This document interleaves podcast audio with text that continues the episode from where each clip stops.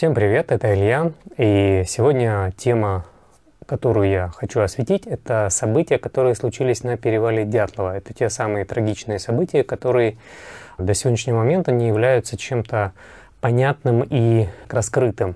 То есть на эту тему очень много исследований, очень много всяких э, передач, сериалов, фильмов снято, сказано, предположено, но какой-то ясности в этом нету, и поэтому, э, опять-таки, интерес к этому явлению, к этому событию вызвал интерес и у меня, и у Валентины, с которой мы исследовали эту тему.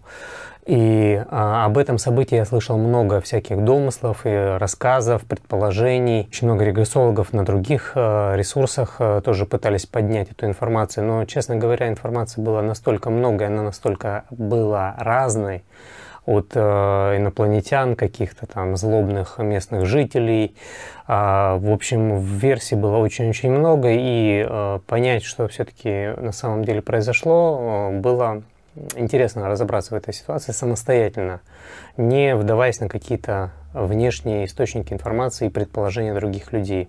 Хотя на эту тему потрудилось много-много людей и версий масса. Так вот, а, стали исследовать именно эту тему, что же произошло а, на перевале Дятлова в 1959 году. Сразу привлекло внимание то, что эту тургруппу. Инициатива идти в такой экстремальный поход принадлежала не самим ребятам, да, не их каким-то скажем так, наставникам по туризму. Это все было приурочено к 11 съезду э, коммунистической партии, и этот 59 год, он планировался гораздо раньше, чем за один год, за два, за три года.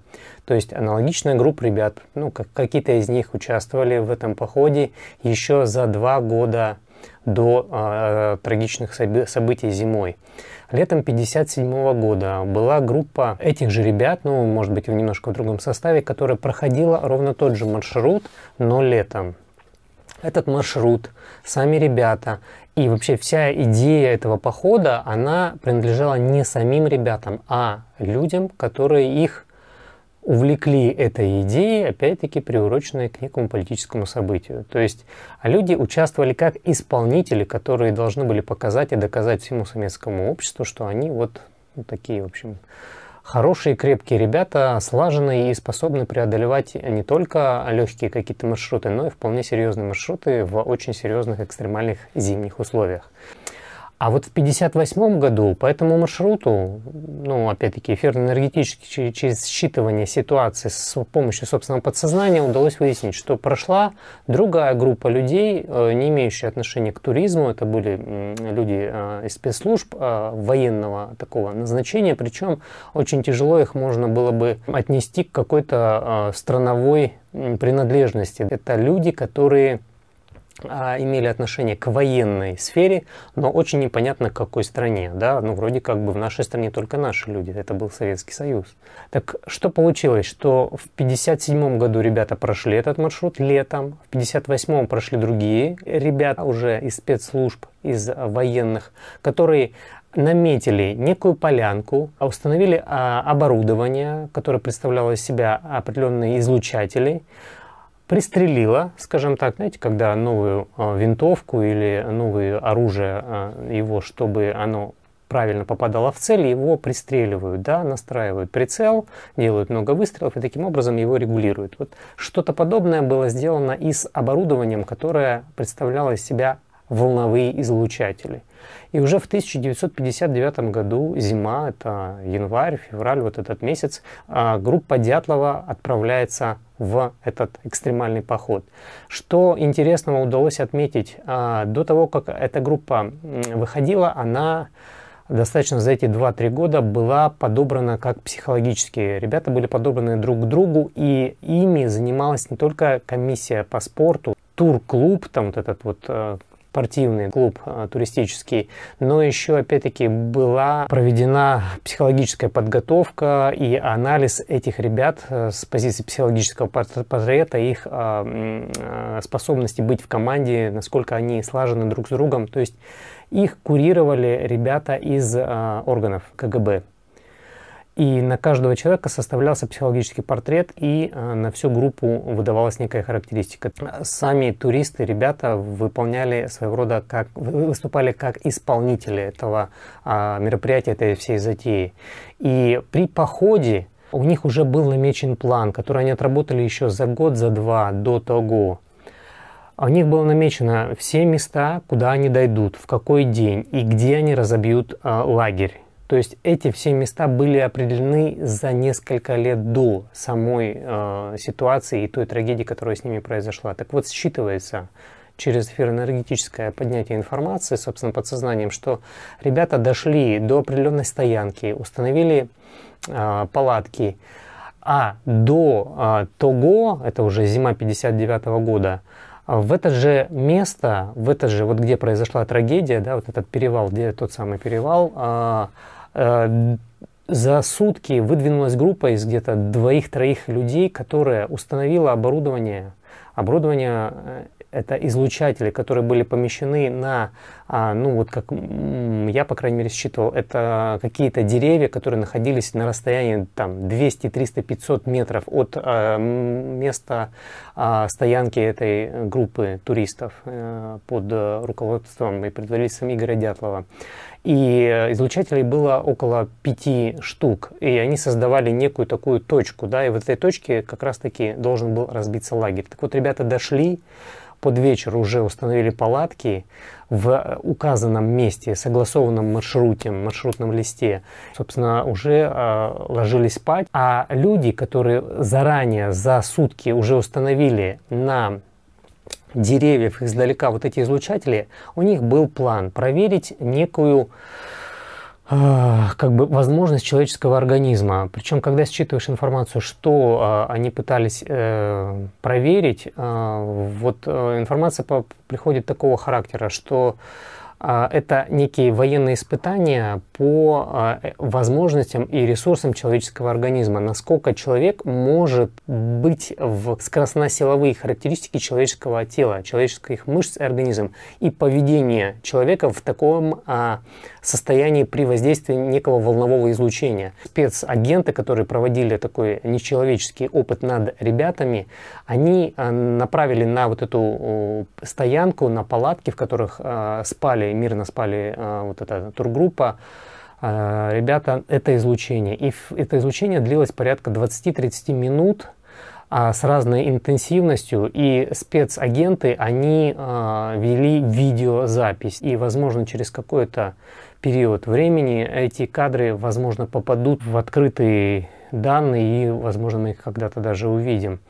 Так вот, воздействие шло порядка 20 30 минут. И за этот период а, ребята, а, находящиеся в палатках, они а, вынуждены были, не успев толком проснуться, испытать на себе вот это шоковое состояние, в котором, по сути, у них плавилась кожа, и эффект напоминал нахождение в микроволновке. То есть это когда ты пытаешься не только снять с себя одежду, но и снять с себя еще и кожу, собственно. То есть состояние такого шока, дикого состояния боли, и при этом вот эти состояния вызывают сильное физическое сокращение мышц. То есть воздействие друг на друга, а, оно очень сильное. То есть причинить можно было очень легко в таком состоянии, под таким воздействием и облучением а, телесные повреждения. Так вот, в таком состоянии безумия и шока ребята выскакивали из палаток, пытались раздеваться, бегали и кто-то наносил себе увечья, а кто-то, выходя из зоны этой влияния, уходил от этого подальше, и поэтому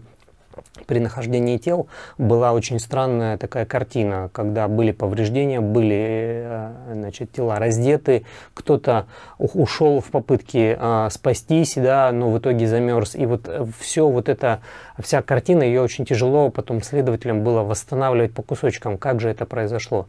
А вот по факту, когда считываешь эту информацию, натыкаешься, что это эксперимент э, военного направления, который был сделан с помощью излучателей, чтобы посмотреть, насколько человеческое тело способно выдерживать такие нагрузки, такие воздействия волнового излучения. Вопрос, почему выбрано такое отдаленное место, ну, опять-таки, здесь поднимались такие моменты, которые бы я назвал как это отсутствие любого электромагнитного излучения на большом расстоянии, то есть это некая частота эксперимента. Опять-таки, удаленная от людей место, где никто бы не смог вмешаться и помешать. То есть это а, удобно еще с позиции, что потом это можно было спихнуть а, на какие-то там а, зверей. В общем, и вообще организаторы не сильно беспокоились, что будет потом, потому что была надежда, что этих людей вообще не найдут, и как бы если найдут, то понять не смогут. Дальше, после того, как этот эксперимент был закончен, люди свернули оборудование, демонтировали его и аккуратненько удалились.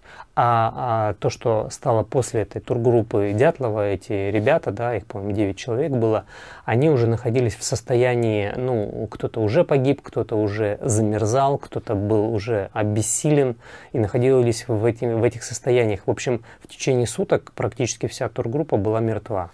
Вот. И спустя длительное время их уже находили по э, частям, и, собственно, описать, что произошло в этом месте, было крайне сложно и непонятно. И вот, считывая эфирно-энергетически, начинаешь понимать, что это событие, оно выглядит а, вот таким образом. То есть это спланированная операция военными э, структурами, причем э, это, эти структуры, они такого международного характера, которые уже не имеют политический окрас конкретно с нашими какими-то э, политическими органами. А, хочется отметить, что политическая власть района республики, города и района не обладала этой информацией офицеры э, КГБ, которые беседовали с э, ребятами перед отходом этой группы в поход, они тоже не обладали этой информацией. То есть это как бы на уровне политической власти и республики Свердловского края, там области не знали об этом, и политическое руководство страны не все обладало а, об эксперименте. То есть это какая-то параллельная структура, которая имеет международный окрас. То есть такой нечеловеческий эксперимент ставился в 1959 году на а, советских ребятах, но и вот с таким абсолютно нечеловеческим отношением к живому человеку. Что хочется отметить? Знаете, есть такие странности, которые постоянно на них натыкаемся. Например, а, эта тургруппа шла, опять-таки, ее поход был приурочен к 11 съезду Коммунистической партии Советского Союза. И очень много таких аналогий, которые выходят, как 11 сентября, башни-близнецы, 11 мая, трагедия в Казани. И вот эта циферка 11, уж очень любят ее вот эти кукловоды, которые повернуты на этой цифре, и они все время ее транслируют э, в каком-то из аспектов. Ну вот э, такое расследование, оно выглядит таким образом. Поэтому грустное, конечно, расследование, грустная информация, что ребят практически а, вели на смерть. Но вели не те люди, которые их отправляли в поход, а их, по сути, ждала западня с таким нечеловеческим экспериментом. Вот такое неприятное расследование, которым я хотел с вами поделиться. Очень э, подробное исследование будет по ссылке, которая доступна. Это исследование на канале «Зона пробуждения». Поэтому, кто хочет более подробно с этим ознакомиться, пожалуйста, можно перейти по ссылке и посмотреть это расследование полностью. Ну, у меня на этом все. Пока. Увидимся на канале.